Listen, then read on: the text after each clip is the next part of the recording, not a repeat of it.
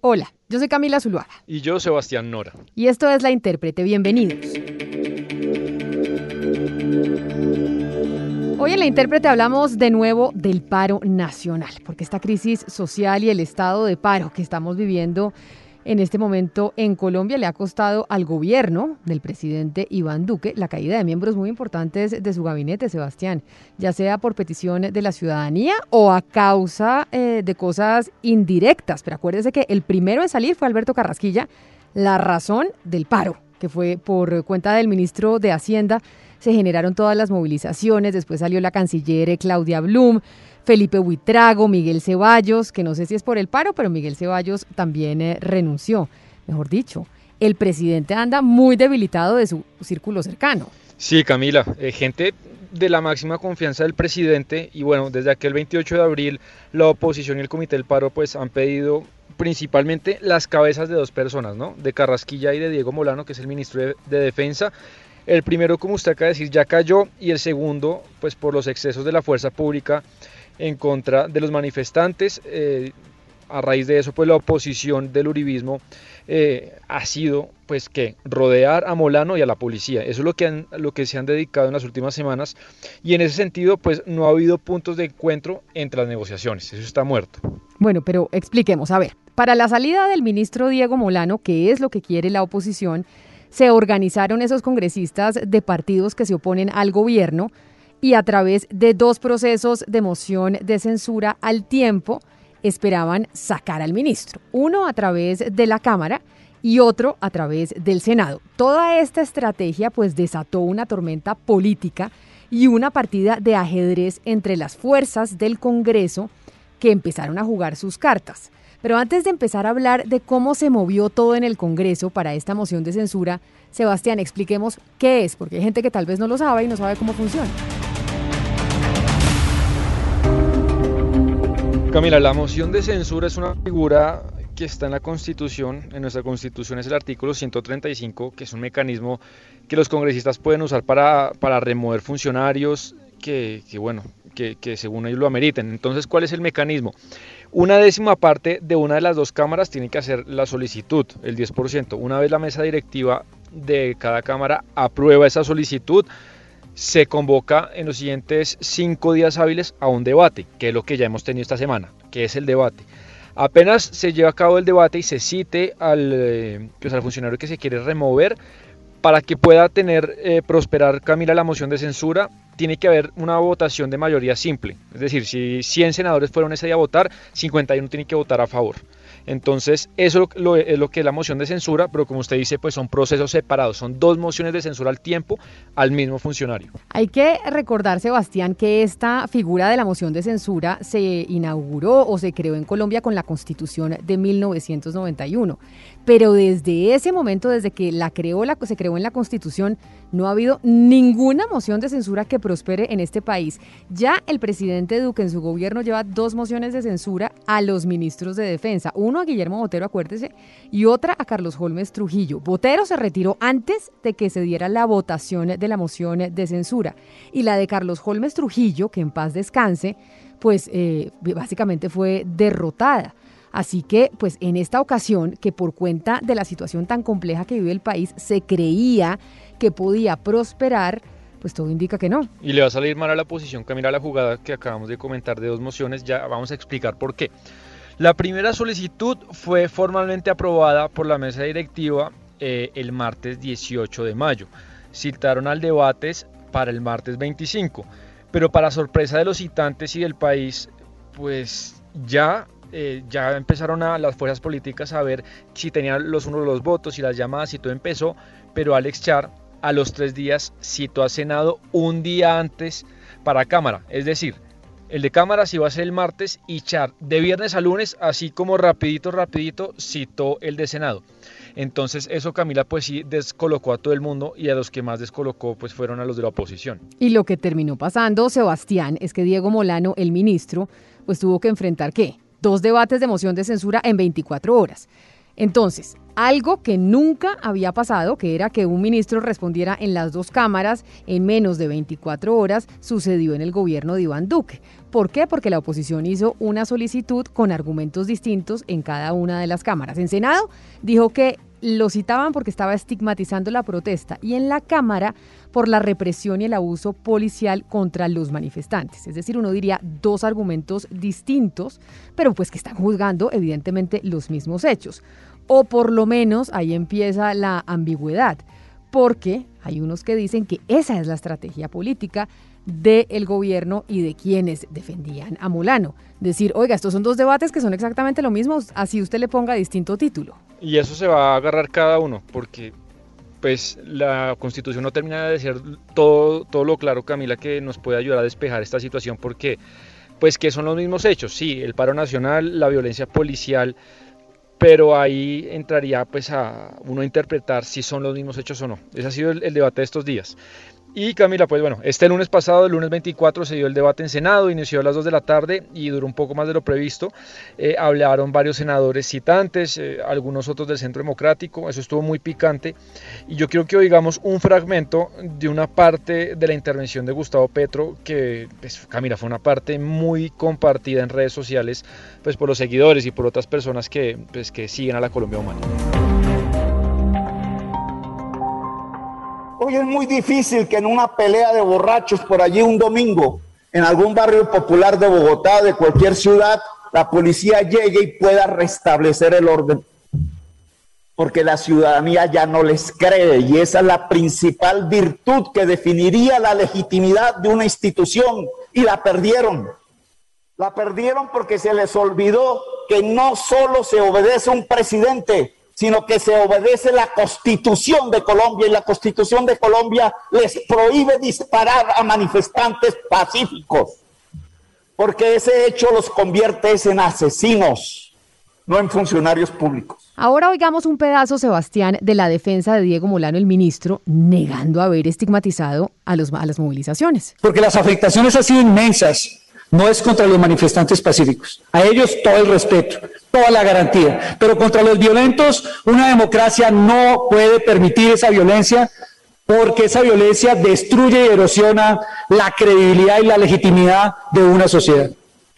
Y quiero referirme a los bloqueos, porque aquí se ha dicho que yo califiqué a los bloqueos con el título de terrorista. Nunca lo dije, pero un bloqueo no está consagrado en la Constitución como un mecanismo de protesta. Un bloqueo sí está tipificado en el Código Penal y un bloqueo es un delito y ese delito afecta derechos de terceros y un bloqueo afecta más de 14 derechos y le corresponde a la fuerza pública actuar. Bueno, ahí oímos a Molano y Camila, el gobierno días antes a los debates, pues empezó a mover ficha, ¿no? Y se dio cuenta que en Cámara la oposición quizá podía tener muchos más votos de los que pensaba y se preocuparon en el gobierno. Eso lo sabemos. Empezaron a llamar y a hablar qué se podía hacer eh, con sus aliados y terminaron consiguiendo pues el respaldo unánime de Cambio Radical que pues Camila unas semanas antes se opuso a la reforma tributaria, una cosa muy curiosa. Hay que decir que él hizo salvamento de voto José Daniel López, que últimamente sí está muy más cerca de la oposición. Y Arturo Char también le dio una mano al, gobierno, lo que dijimos, poniendo el debate primero en, en para ganar tiempo y que se votara primero que en Cámara. Lo consiguieron y el debate terminó siendo pues un día después en la Cámara. Pero mire, Sebastián, los otros eh, partidos clave para el gobierno y la oposición eran el partido de la U y el partido liberal porque como lo que usted explicaba de cambio radical, pues la política es dinámica y pues se mueven por puestos, por representaciones políticas, a cambio radical le entregaron de todo y pues entonces ya a cambio radical se quedó con el gobierno. Pero ¿por qué la U y los liberales también eran como el fiel de la balanza? Pues Camila, la U, la prioridad, usted sabe que la, la líder de la U es Dilian Francisca Toro y la prioridad de ella ahora es la recuperación del Valle del Cauca, que el gobierno la apoye con eso. Entonces, pues no podía ponerse galleto fino a, a, ser muy dura con el gobierno.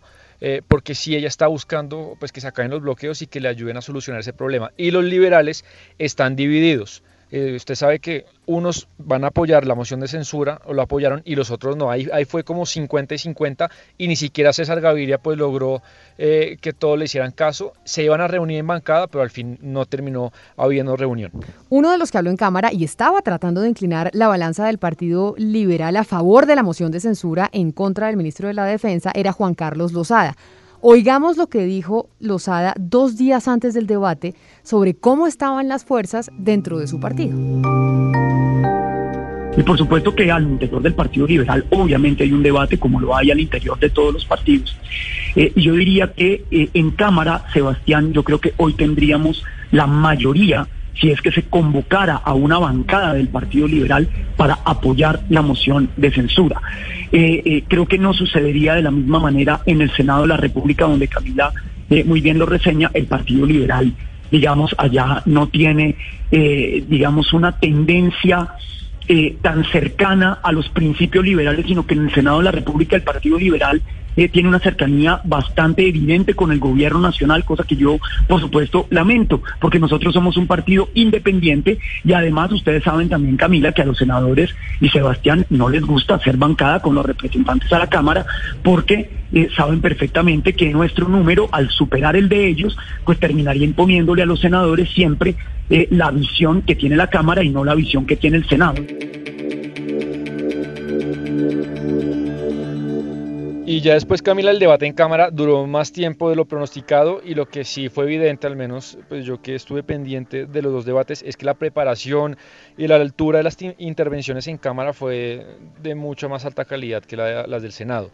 Eh, la calidad de los argumentos fue superior, eso sí lástima que al final pues eh, los representantes o algunos ensuciaron el debate pues con un destrato increíble de tres congresistas por parte pues de unos policías que estaban se asomaron ahí a ver o cuidando no sabemos muy bien qué estaban haciendo y pues circuló un video en el que Inti Asprilla, María José Pizarro y María Ángela Robledo eh, pues sí, trataron muy mal a unos policías. Ese fue como el lunar de un debate que, repito, a mí me pareció muy bueno. Ángela María Robledo, que es representante de la Cámara y fue la fórmula vicepresidencial de Gustavo Petro. Los trataron fatal, Sebastián. Eso no tiene ninguna presentación, ni explicación, ni justificación. No puede ser que tres congresistas hubieran tratado de esa manera a unos policías que estaban en... Eh, la Cámara de Representantes. Pero, como usted dijo, el nivel del debate en la Cámara fue muy superior al de Senado. Por eso oigamos algunas de las mejores intervenciones que se escucharon en la Cámara de Representantes para que se votara a favor de la moción de censura del ministro, es decir, para que el ministro se fuera. Este es el representante Mauricio Toro del Partido Verde. La desaparición forzada ha sido de una de las formas de silenciar, de intimidar, de anular a quienes piensan distinto. La cantidad de normas nacionales e internacionales que prohíben y sancionan la desaparición forzada son muchísimas, pero en Colombia pareciera como si la desaparición forzada se hubiera vuelto un paisaje, como si la desaparición forzada simplemente no fuera grave. Y el Estado se acostumbró absolutamente a no hacer nada. En el marco de las protestas, para que los colombianos sepan, y usted también, ministro, por si esas cifras no le han llegado completas, desde el 28 de abril que empezaron las marchas, se han reportado hasta 548 desapariciones. Y los reportes oficiales hablan de 439 para irnos a la fiscalía, que es muy cercana a ustedes y que lo reportó ayer. Estamos hablando que el 6 de mayo 26 ONGs de Colombia le entregaron a la Defensoría del Pueblo un reporte con 471 personas desaparecidas, de las cuales solo han ubicado hoy a 92. Eso quiere decir que 379 siguen desaparecidas. Y también, Camila, oigamos una parte de Juanita Gubertus, que también es de la Alianza Verde, y la verdad, yo creo que de las mejores tres intervenciones, una fue la de ella. El primer problema es un problema de diagnóstico, de cómo lee este gobierno y cómo ha leído el ministro Molano el problema. Y por supuesto que todo problema es un problema complejo. Pero la manera en la cual el ministro y este gobierno ha leído este problema hemos tenido a lo largo de este último mes es que, y lo repitió ayer el ministro en el Senado, es que hemos estado frente a un ataque sistemático y coordinado a una estrategia de desestabilización del país en cabeza de las disidencias de las FARC, del ELN y apoyados por Venezuela, Cuba y Rusia. Y el, debate en Cámara fue, sí, como usted dice, Sebastián, muy superior y ahorita acabamos de escuchar específicamente algunos de los ejemplos de por qué fue un gran debate. Pero pues al final el ministro se queda. Y se queda porque en Senado las mayorías las tiene el gobierno. El gobierno sabe que en medio de la crisis pues no puede ponerse a perder las mayorías en el Congreso de la República. Y por esa razón, Sebastián, pues el presidente del Senado, Arturo Char, convocó primero que en la Cámara, porque sabían que ahí pues el, eh, el, gobierno jugaba de local. En el Senado el gobierno es local, en la Cámara no tanto. Sí, Camila, digamos que inicialmente el gobierno se salió con la suya, pero no fue gratis. Esto tuvo unos costos que fue... Pues la famosa mermelada o representación. De, a los partidos políticos, porque es que este gobierno lo que pasa es que criticó mucho el tema de la mermelada y ahora tal vez se está dando cuenta, Sebastián, que no, es que no necesariamente es mermelada, es representación a los partidos políticos, porque es que así se hace la política. Así se hace, pero además, Camila, cuando también digo que esto no fue gratis, es que para lo poco que queda de gobierno, pues tendrá que hacer las cosas al lado de Gaviria y de Dilian y no hacerlas solo como muchas veces han querido. Entonces, pues sí, Molano no se cayó, pero ahora les va a tocar compartir, compartir un poco más el poder. Y felices los de Cambio Radical, eso sí, el Partido Liberal no llegó a tantos acuerdos, el Partido de la U tendrá más representación y de esa manera el ministro Molano se queda. Esperemos que esto no tenga una repercusión mayor en las calles y en los manifestantes, porque una de las grandes peticiones de la gente que está en el paro nacional es precisamente que Molano se vaya. Esto es todo por hoy en La Intérprete. A usted, gracias por haber hecho clic y por haber querido informarse con nosotros. Todos los jueves tenemos un capítulo nuevo de La Intérprete contando lo más importante de lo que pasa en Colombia o también muchas veces en el mundo. Ya sabe que estamos en todas las plataformas digitales, Apple Podcast, Spotify, Deezer y por supuesto en bluradio.com la intérprete hoy se hizo posible gracias a los textos de Sebastián Nora, a la producción eh, periodística de David Ferro y Jennifer Castiblanco, a la producción musical de Gonzalo Lázari y a la operación de Camilo Reina. Nos escuchamos el próximo jueves.